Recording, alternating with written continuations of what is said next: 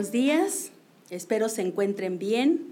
Espero en Dios que estén preparados, ya listos para recibir lo que hoy Dios tiene para nosotros. Hoy es domingo 25 de abril del 2021. Y me gusta mucho cuando vamos a dar la plática iniciar con una oración. Estuve buscando y, me encontré esta muy linda. Pablo eh, está hablando a Timoteo y, lo hace así, dice, yo Pablo hacia Timoteo y se refiere a él como un verdadero hijo de la fe. Y le dice, gracia, misericordia y paz de Dios nuestro Padre y de Jesucristo nuestro Señor. Y esa es la oración del día de hoy para ti. Que la gracia, la misericordia y la paz de Dios Padre y de Jesucristo nuestro Señor sea para con ustedes. Señor, gracias por este tiempo que vamos a tener. Gracias porque sé que hay a veces muchas cosas en casa, pero hoy queremos disponer este tiempo para ti, para escucharte a ti, Señor. Estoy segura que vas a hablar, Señor. Estoy segura que vas a edificar nuestras vidas. Estoy segura que nos vas a exhortar también, Señor. Gracias te doy por este tiempo de los que vamos a escuchar ahorita y de los que posteriormente vayan a escuchar esta, esta plática, Señor. Gracias en el nombre de Jesús. Muy bien, pues quiero dar inicio a esta plática, a esta enseñanza que vamos a tener con una anécdota. Y sé que en esta anécdota vamos a aprender mucho en esta anécdota y nos va a apoyar a sostener mucho, a, desarrollar la enseñanza que hoy vamos a tener. Bueno, pues esta inicia, hace cuatro años tuve, tuve yo la oportunidad de ir a Israel. Para algunos de ustedes el nombre de Stanislav les es familiar. Es un hombre de Eslovaquia, un pastor de allá de Eslovaquia, que él coordina todos estos viajes y ha venido a nuestra congregación a, compartir. Entonces, él fue, él fue nuestro guía en todo este viaje que, tuvimos la oportunidad. Y bueno, nos llevó a, conocer varios lugares muy icónicos, muy interesantes. Ojalá en un momento pudieras hacer este viaje, es muy, muy hermoso. Pero también él tuvo el gran tino de llevarnos con familias judías eh, a comer, a convivir, y ellos les llaman judíos mesiánicos.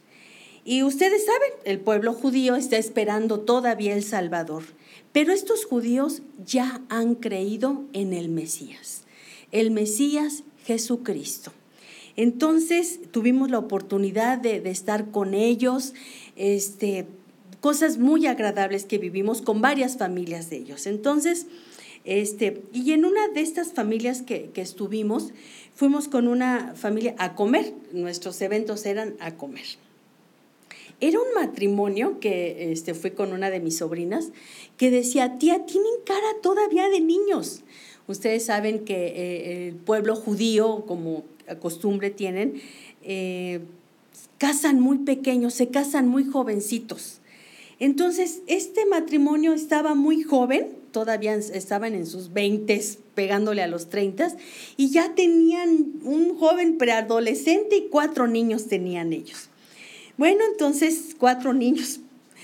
Fuimos, fuimos a comer con ellos, sus mesas son impresionantes de abundancia, bárbaros son, no había pues muchísima comida, muy rica, por cierto, me gustó mucho su comida.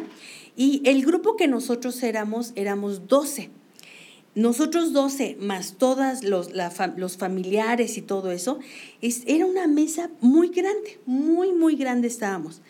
Este, me toca a mí sentarme este, casi en medio, pegado hacia la derecha, y hubo un momento que bajaron a una mujer, anciana, ya anciana la mujer, y se sienta por la esquina, por allá la, eh, nuestro grupo, la mayoría del grupo que teníamos, eran, eran muy jóvenes.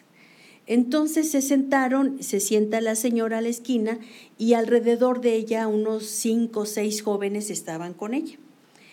Noté que ella les hablaba mucho y me llamó la atención, aunque yo estaba en mi grupo, no dejé de voltear a ver y cómo estaban. Entonces, los jóvenes estaban muy interesados y ella les hablaba y les hablaba y les hablaba y su plática y dije, pues qué interesante está eso, ¿no?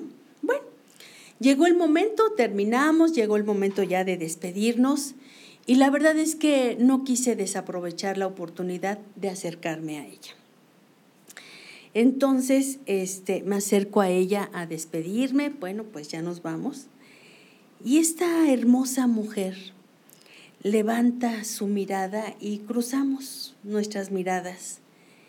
Y recibo una mirada de una mujer anciana, digo, muy dulce, muy, muy dulce. Me bendijo tanto solamente su mirada, este, que me gustó mucho, ¿no? Me quedo, le digo, Dios te bendiga, ya nos vamos. Y esta mujer toca mi brazo y me bendice. Me bendice con unas palabras de tan hermosas en mi corazón que solamente Dios, ella y yo, ¿no? Ahí en mi corazón. Y noté que cada persona que se fue a despedir de ella, ella a cada una nos bendijo, muy especial. Fueron para mí, les repito, ese momento muy significativo. Y pues ya, de regreso nos subimos, ya terminamos, nos subimos a nuestra camioneta y vámonos. Entonces, por supuesto que yo tenía la, la curiosidad y les pregunto, oigan, ¿y qué tanto les platicaba? A ver, porque los vi muy, muy interesados en ellos. Y me empiezan a comentar que ella es una mujer judía sobreviviente de los campos de concentración de la Segunda Guerra Mundial. Había perdido toda su familia, ella muy niñita. Después de la Segunda Guerra, que ya terminó, les repito, ella niñita, ella se encontraba sin familia, sin casa, sin bienes, sin ropa, sin nada y ni un lugar a donde ir. Bueno, les platicó, entre todo lo que les estaba platicando, les platicó cosas tremendas, tribulaciones que había vivido, ¿sí? Pero ella decía algo, todo esto lo viví por hombres que no temen a Dios. Y pues ella reconocía lo que yo viví no es porque era el plan de Dios, sino por los hombres que no temen a Dios. Eso era.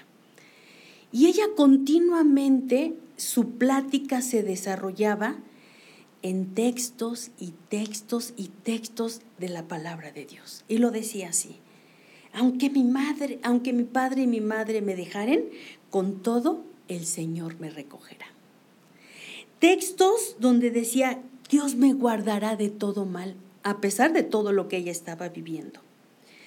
Citó, repito, tantos textos que su expresión era tan segura de lo que ella decía, que ella decía, porque Dios lo dijo, yo lo creo. Esa era su expresión. Así se había desarrollado esa niñita. Hasta hoy anciana, ella así había vivido su vida. Todas, fíjense, ella declaró esto, todas y cada una de las tribulaciones que yo viví fueron buenas para mí. Más adelante vamos a entender esta expresión. Ahorita que entremos en el tema lo vamos a, entender. Ahora, les voy a contar algo más, algo, era interesante su plática, pero algo más interesante de esto. Resulta que ella años atrás había ido a una cita del oculista. Este, estaba ella aquí, estaba ella este, en su cita, sale y estaba ella negociando el pago de, al, doctor, este, cuánto tiempo, ya pues no tenía muchos recursos, estaba sola. Entonces, este, pues estaba así como que, ¿cómo está esto? Llega este matrimonio, este matrimonio joven al que fuimos a comer y se dan cuenta de la situación que ella está viviendo. Ellos platican, habían llevado a uno de sus niños a la cita y ellos platican con el doctor, ¿qué problema tiene con ella? No, pues estamos así y así. Y platican con ella también y ella les, pues les platica su situación.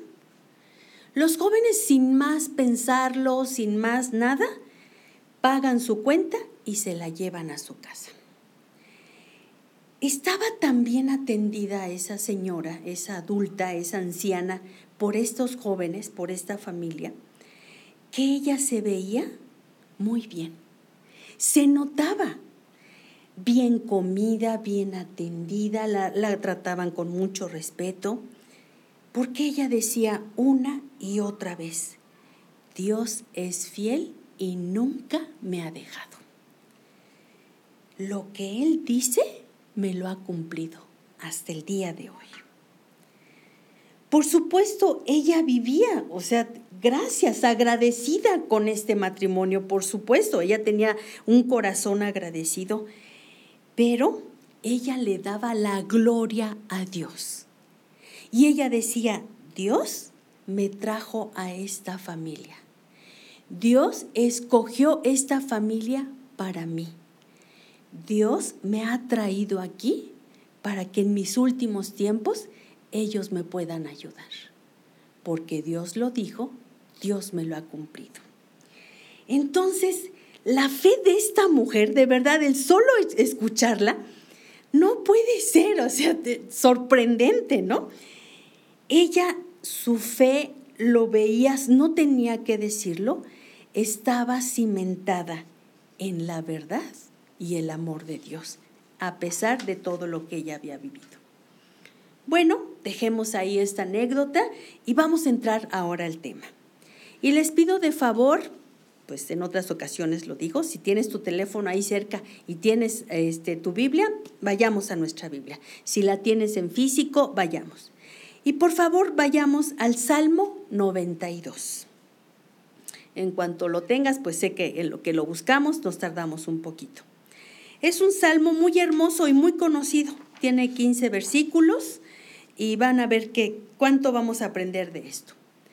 Yo les voy a, yo voy a dar lectura de, de este salmo y estoy en la versión Reina Valera 60.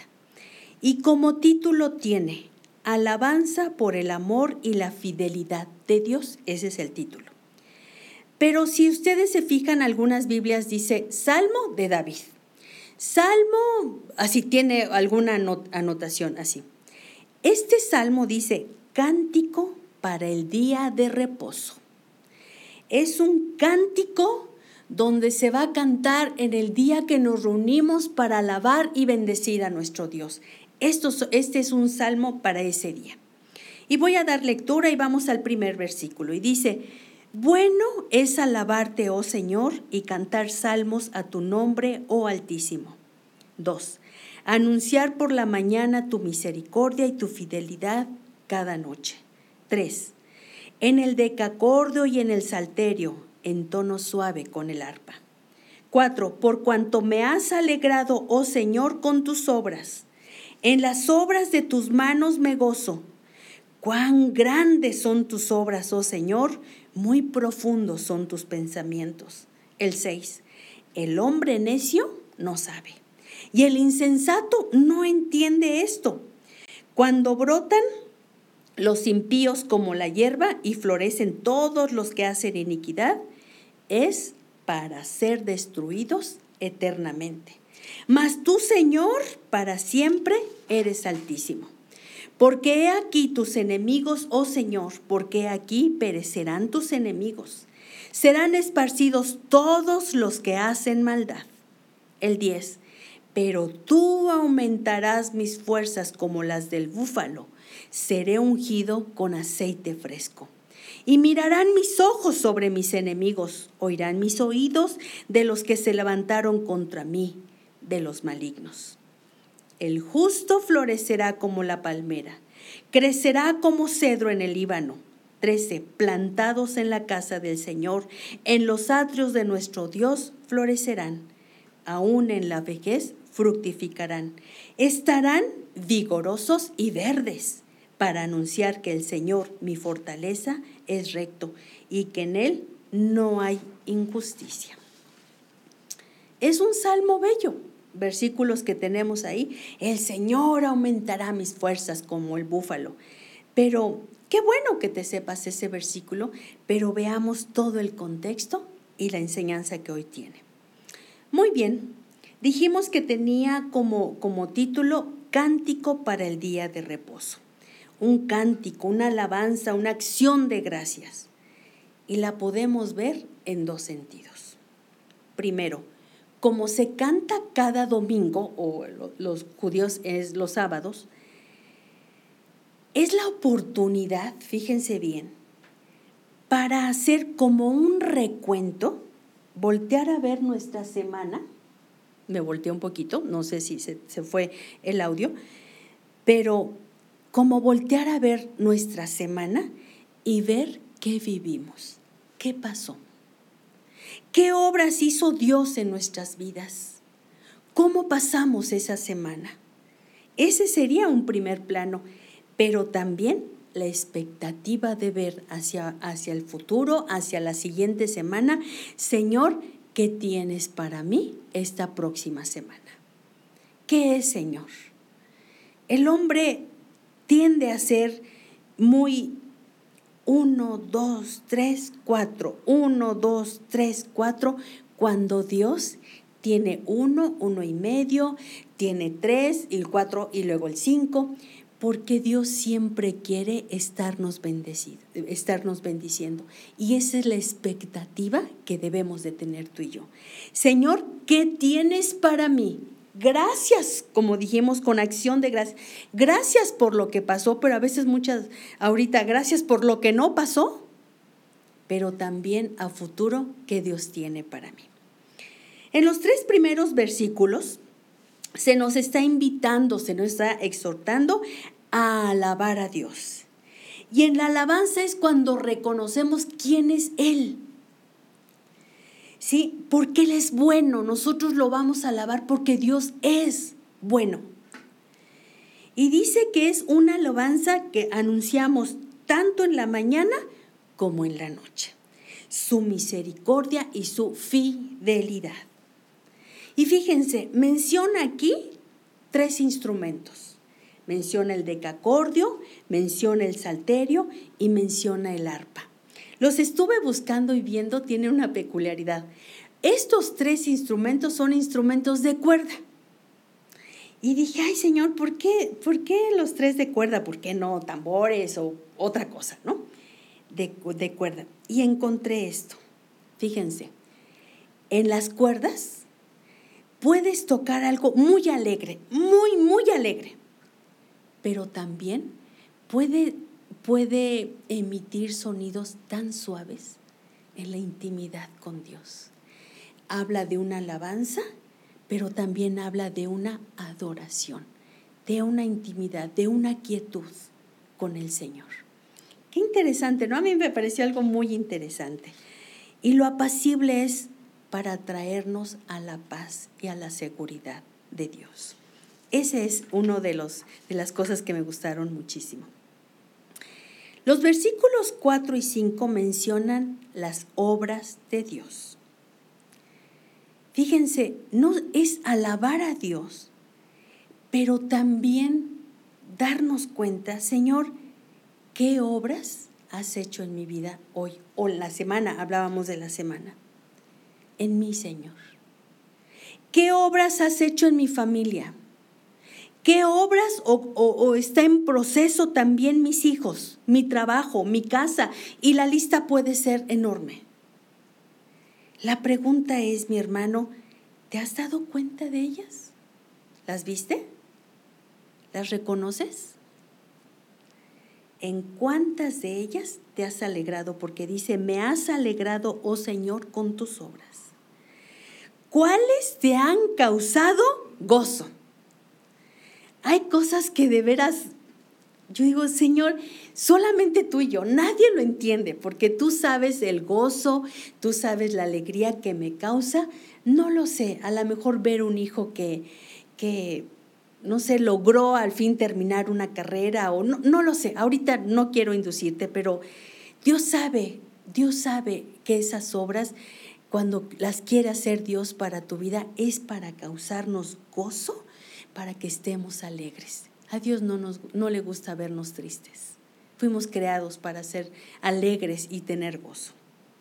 Fíjate bien, en el, en el versículo 5 dice, cuán grandes son tus obras, oh Señor, que seguramente las obras del Señor pues no tienen tamaños, todas son grandes, todas son grandes, ¿no? Pero dice ahí, muy profundos son tus pensamientos. A mí cuando estuve leyendo esto, estuve estudiándolo, me, me quedé un momento reflexionando. ¿Sabes? Vi al Señor como así, pensando en ti. Somos una inspiración para Dios. Y Dios está pensando, y no sabemos el versículo, no, Dios tiene pensamientos de bien y no de mal, y Dios de paz. Sí, eso está muy bien, pero ¿qué pensamientos tiene para ti? ¿Qué, es, qué le inspiras a Dios? ¿Qué está Dios pensando unos de los que ya cumplió, pero otros para bendecirte? ¿Te has puesto a reflexionar, no nada más a ver qué profundos son tus pensamientos? Sí, claro, pero ¿cuáles son? Dímelo, Señor. Es ahí en la, en la quietud del arpa, como decíamos, en la quietud, cuando vamos a empezar a recibir de Dios lo que Él tiene para nosotros, si Él quiere decirnos, por supuesto, ¿no? Pero Dios tiene muchos pensamientos para ti que los va a cumplir. Él no se va a quedar este, nada más viéndote a ver cómo vives la vida. Él tiene pensamientos, obras para ti y lo que Dios quiere provocarte en ti es gozo y alegría. Muy bien, el siguiente versículo que es el 6 habla del necio y del insensato. La última vez que estuve con ustedes, este, también salieron Ahí apareció el necio y el insensato, la necedad y la insensatez. Son como primos ahí, muy familiares son ellos, ¿no? Es un versículo decepcionante. Después de estar viendo cuán grandes son tus obras, oh Señor, muy profundos son tus pensamientos. El hombre necio, así, uff, el hombre necio no sabe y el insensato no entiende esto. ¡Wow! ¡Qué tristeza! porque, ¿sabes? Están en medio. Viene hablando de las bendiciones de las obras de Dios y lo que podemos ver aquí es que tanto el necio como el insensato han sido expuestos a las obras de Dios, a las grandes obras, a las de sus manos, a todo lo que Dios hace, como lo que acabamos de leer. Y sabes que ellos han estado presentes y no las ven no las reconocen, no se dan cuenta de ellas, no saben, no las entienden, ahí lo dice. ¿Sí? Y si nosotros leemos, fíjese, algo muy peculiar que me di cuenta. Si tú lees el versículo de arriba, el 5 dice, cuán grandes estás y el gozo, Señor, gracias por tus pensamientos. Te brincas el 6 y te vas al 7, dice, el 7 nos dice, y cuando brotan los impíos como la hierba y todo, el versículo 7 tiene un propósito. Y el de en medio, el necio y el insensato, están en la nada. En la nada. ¿Pueden estar expuestos a las obras de Dios? No las reconocen. En la nada. Qué decepcionante, qué triste. El necio como el insensato quieren vivir sus vidas a su manera, a su estilo. Quieren vivir con sus propios principios, no con los de Dios. Quieren vivir bajo su propia moral, no con la de Dios. Quieren arreglar las cosas a su manera, no como Dios dice estas personas, cuando estás cerca de ellas, son muy desgastantes, te quitan mucha energía. Son, hoy no avanzan, no se mueven, no prosperan y tienden a estorbar mucho en tu vida. Y si te dejas, son piedras de tropiezo para tu vida. Qué fuerte palabra. Ahí están hay que tener mucho cuidado con ellos, no te enganches. Son muy fáciles de detectar, así que no te enganches mucho con ellos. Muy bien, vamos a continuar. Ya vimos el versículo 7 y dice el propósito, ¿no? Van a probar, ah, van a brotar los impíos, van a florecer los que hacen iniquidad y el propósito de esto es para destruirlos eternamente. En contraste, en contraste el versículo 8, más tú Señor para siempre eres altísimo. Tanto los, los, que, los impíos, los que hacen iniquidad, van a ser destruidos, van a desaparecer, porque dice aquí, van a ser destruidos eternamente. Y el contraste es que nosotros tenemos un Dios eterno, un Dios que es para siempre un Dios que lo que dice, lo cumple.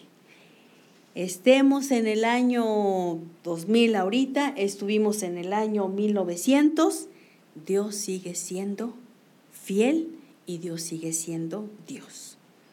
Muy bien, dice aquí, habla de los enemigos de Dios en el versículo 9. Quiero eh, continuar avanzando para llegar al punto hermoso que, hoy vamos a ver.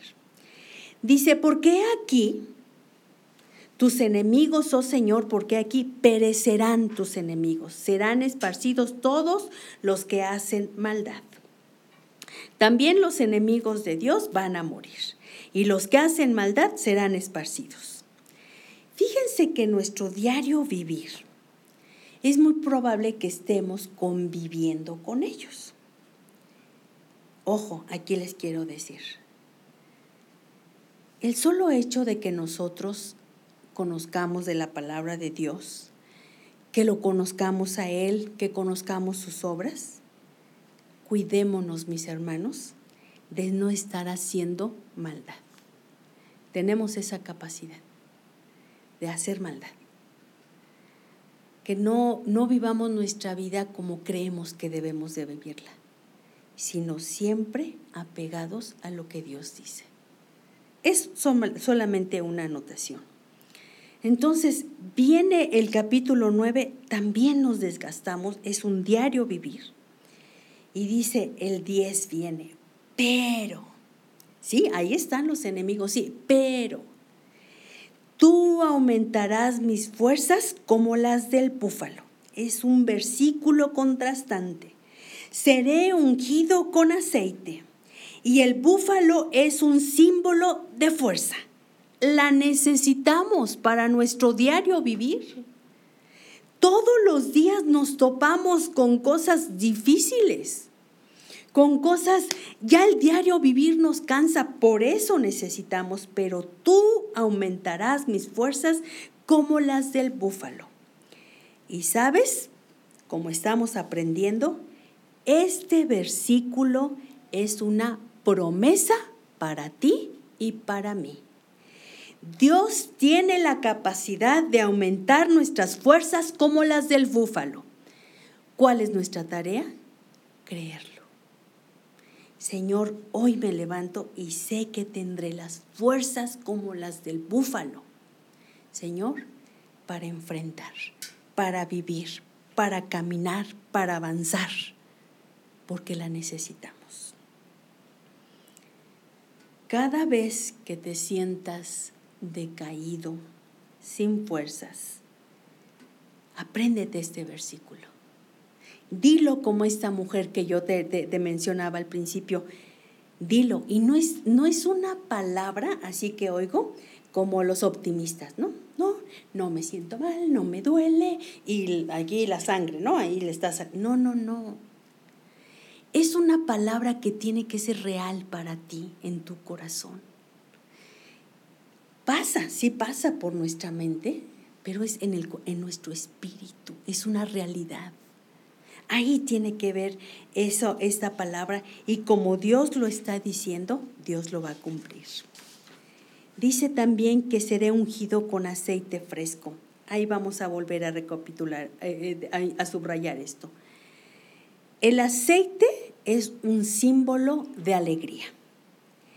Dios le fascina darnos motivos para que nosotros estemos contentos, alegres y gozosos. Por favor, pon mucha atención en esto que te voy a decir. ¿Qué motivos te dio Dios la semana pasada? Ayer, sábado, el viernes, para que tú hoy estés alegre y contento. ¿Qué motivos te dio Dios? A veces hasta un gatito te hace reír de la creación de Dios, hasta un gatito te divierte tantísimo, un perro, este, no sé, yo no sé, no te quiero inducirte, pero por favor ponte a reflexionar. ¿Qué ha hecho Dios para darte a ti motivos de estar alegre?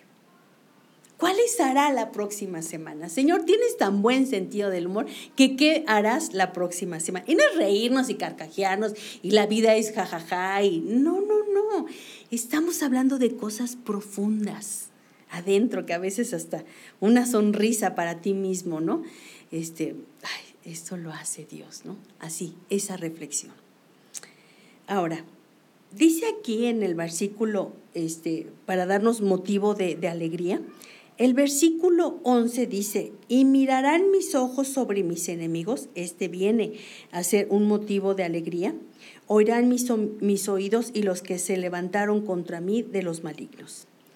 Un gran motivo es que yo voy a ver sobre mi enemigo, él no va a estar a la par de mí, él no va a ser más un gigante, sino yo voy a hacer más porque Dios me está dando la fuerza y voy a ver, y tanto mis ojos como mis oídos se alegrarán.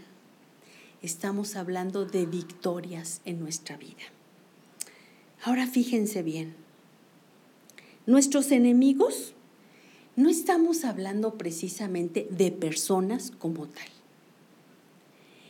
Más bien, un enemigo para mí misma puede ser un mal hábito costumbres no sanas, pecados no confesados, falta de arrepentimiento. Esos son enemigos que nos vienen a destruir totalmente. Te destruyen a ti y a los que están alrededor de ti. Esos pueden ser tus enemigos.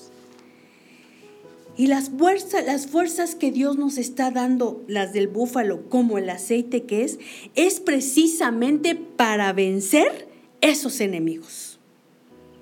Y nuestra oración debería de, ser, como dice, en la mañana y en la noche, Señor, con tu ayuda y para tu gloria, Señor, al fin logré, tomada de tu mano, Señor, vencer este enemigo. Y le pido a Dios, mis hermanos, que te esté revelando a ti qué es lo que está estorbando en tu vida, qué es lo que te está impidiendo el vivir con gozo. ¿Qué te está tapando tus ojos para que no alcances a ver las obras de Dios? ¿Qué es lo, el tapón que hay en tus oídos para que tú oigas y te goces de lo que Dios está haciendo con tus enemigos. Las fuerzas del búfalo, repito, como el aceite que Dios me está dando, es para vencer esos enemigos. Y sabes, tenemos que ser muy valientes, porque las cosas con el Señor hay que ser valientes, temerosos de Dios y así como oro para que Dios te revele a ti lo que te tenga que revelar a ti, igual mismo, de la misma manera, es que tengas la suficiente fuerza y que seas ungido con, la, con, con el aceite del Señor para que hagas lo que tengas que hacer. No sé qué, solamente tú y Dios. Y espero en Dios de verdad que para ti esta enseñanza no sea una más, sino que verdaderamente esta palabra llegue a tu corazón para edificarte. Vamos a continuar. Estoy por terminar. Los siguientes cuatro versículos son el pináculo de toda esta enseñanza. Los voy a leer.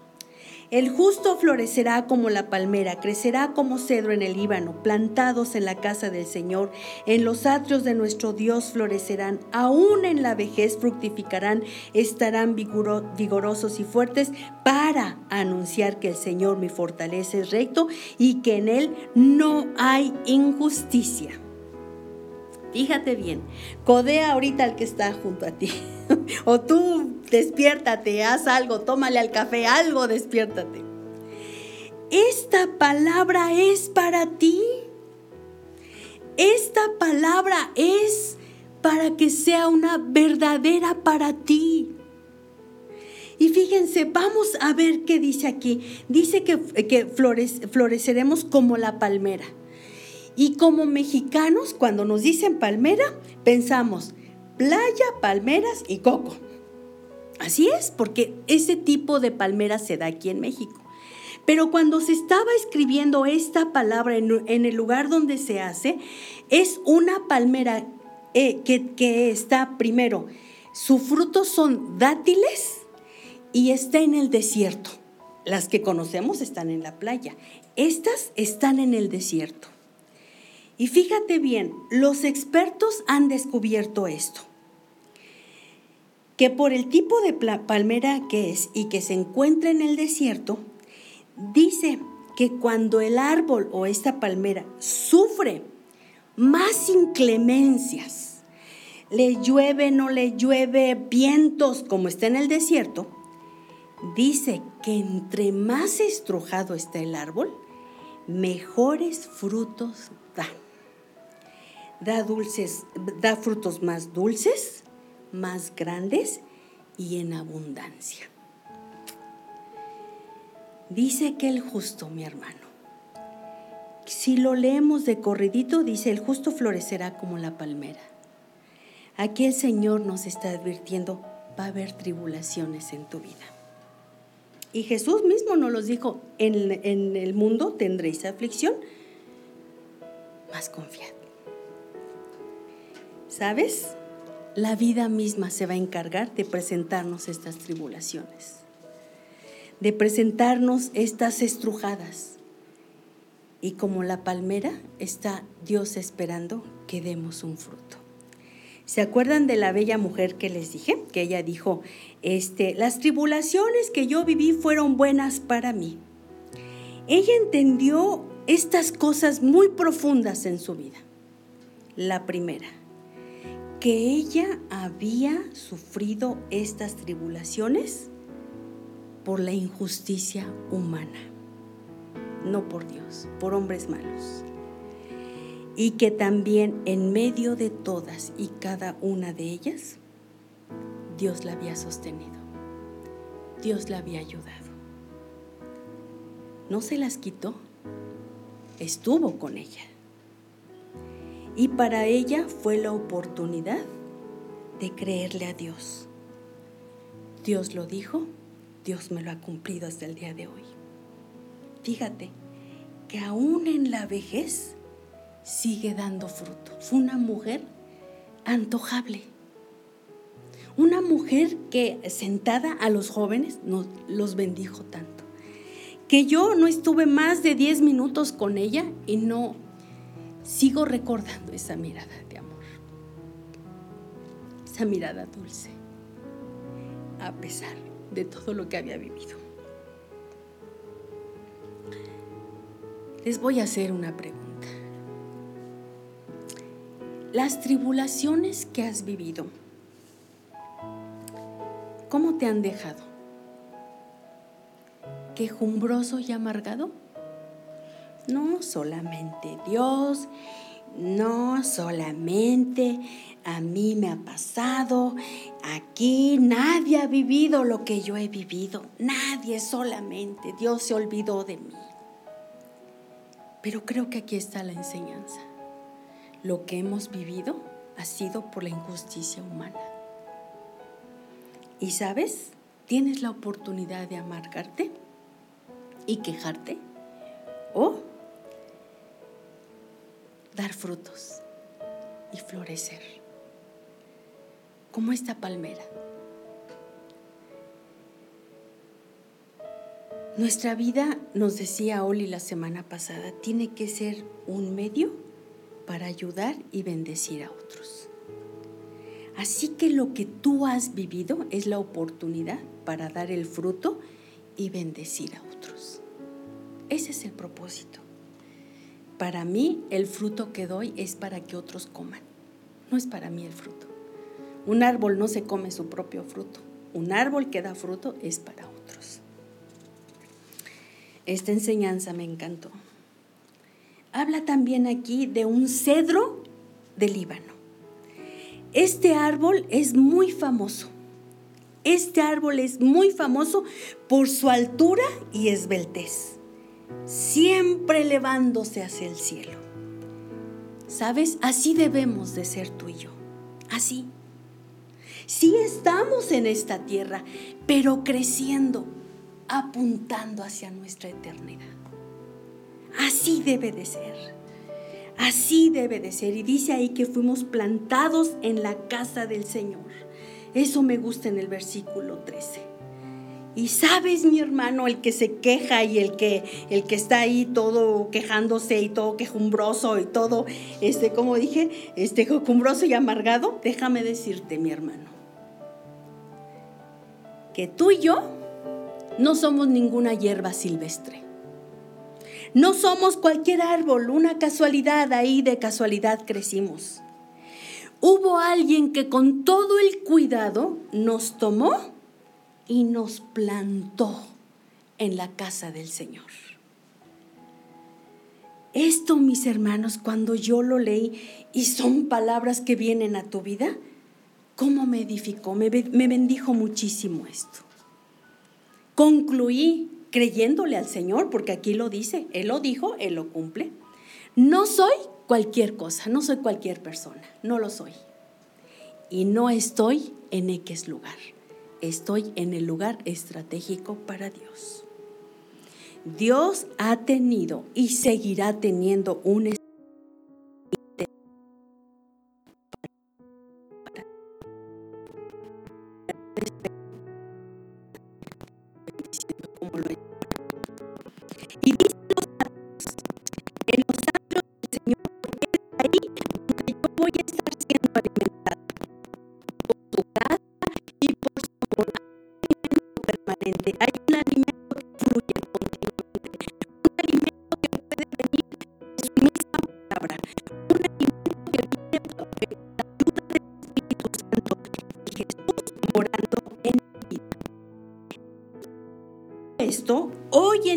es tan hermoso que dice, aún, fíjate qué expresión, en la vejez yo voy a fructificar. Estaré vigorosa y verde con un propósito para. Ahí lo leímos en el versículo 15. No sé qué edad tengas hoy, no lo sé. No sé qué, qué edad ahorita estés este, en este año, cuántos vas a cumplir o ya cumpliste, ¿no?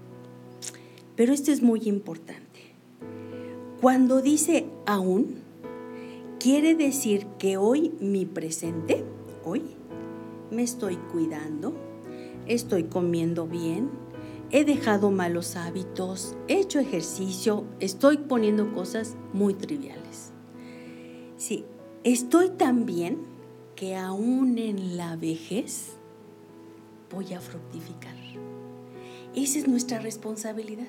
No es así como que mañana es mi cumpleaños y mañana ya me hago viejita y ya mañana voy a empezar a ser fructífera. No. Es un caminar como esta mujer que les acabo de, narrar. Fue un diario vivir, fue creerle a Dios. Él lo dijo y Él, Él lo hará. Él lo dijo, Él lo cumplirá. Él lo dijo, Él me lo dará. Así fue, fue un diario vivir. Que saben que cuando llegó a la vejez, Dios le tenía esta familia para que la cuidara, la, la proveyera de todo, para que no estuviera sola, que sabes que esta mujer dando frutos y dando frutos y dando frutos. Para mí fue un gran ejemplo. Lo estoy poniendo en un plano humano, pero ahí en la Biblia tenemos a muchos, muchos ejemplos. Pedro, uno de ellos. Lo vimos joven, lo vimos vigoroso, pero en la ancianidad dos cartas escribe impresionantes.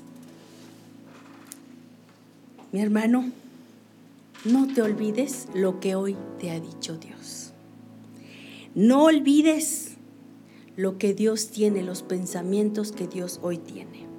No olvides que Dios te ama. ¿Cuál es mi responsabilidad? Tres cosas les digo. Créele a Dios. Lo que Él dijo lo va a cumplir. Recibe su palabra en tu corazón. Y número tres, haz la tuya, porque es para ti. Y este, mis hermanos, debiera de ser un ambiente, un entorno para nosotros natural. Vivir de continuo en su presencia y saber que en Dios no hay en Él injusticia como lo acabamos de ver. Dios les bendiga. Señor, gracias por esta palabra. Señor, que no se nos olvide y bendigo a cada persona que está escuchando, viendo y escuchará esta palabra. En el nombre de Jesús, Señor. Amén.